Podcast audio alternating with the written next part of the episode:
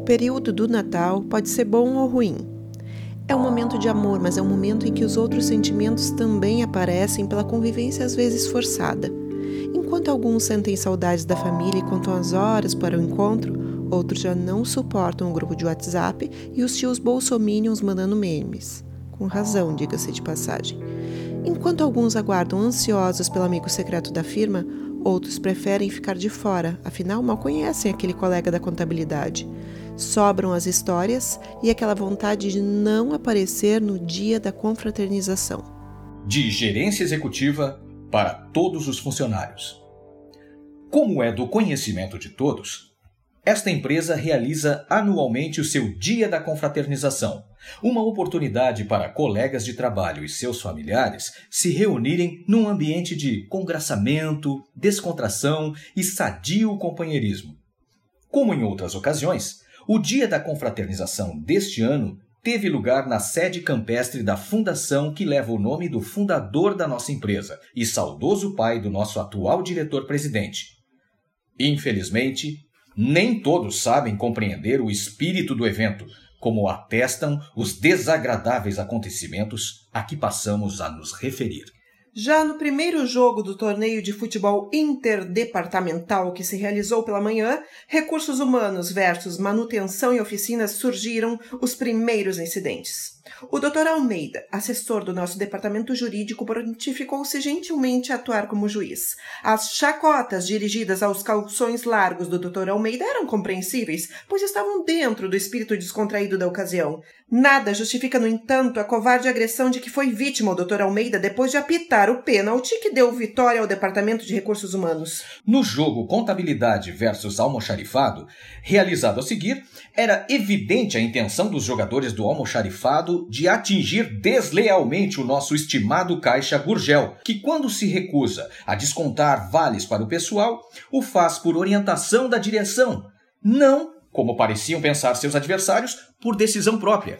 Gurgel ficou desacordado até a hora da distribuição dos brindes, outro lamentável episódio que comentaremos adiante. O torneio de futebol atingiu o cúmulo da violência no jogo decisivo, Secretaria versus Embalagem e Expedição, realizado às três da tarde, quando todos já reclamavam o início do churrasco e uma tentativa de invasão da churrasqueira por parte de um grupo de mães à procura de comida para seus filhos fora repelida à força por elementos do nosso Departamento de Segurança Interna.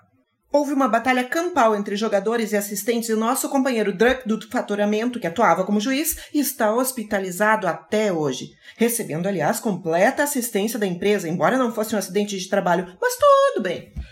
Como faz todos os anos, nosso diretor-presidente preparou-se para dizer algumas palavras antes de começar o churrasco, agradecendo a colaboração de todos para o crescimento da empresa durante o ano. Foi recebido com gritos de Aí, linguinha! Fala, ceboso! Nada de discurso, queremos comida! Também recebeu um pão na testa. Com seu conhecido espírito democrático e tolerante, o nosso diretor-presidente decidiu suprimir o discurso.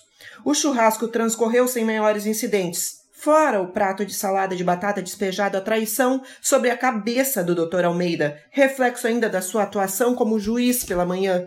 Mas o consumo de chope foi alto e, a certa altura, ouviram-se pedidos descabidos para que a digníssima esposa do nosso diretor industrial, Dona Morena, fizesse um striptease em cima da mesa, sendo nosso diretor obrigado a segurar sua mulher à força. Chegou a hora de sortear os números que receberiam brindes, o que foi feito pela digníssima esposa do nosso diretor de planejamento, Dona Santa, recebida com gritos de Pelancuda, Pelancuda!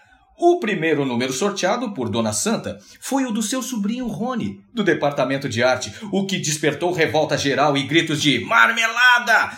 Todos avançaram sobre os brindes e, na confusão, diversos membros do nosso conselho fiscal foram pisoteados e Dona Morena sofreu alguns apertões.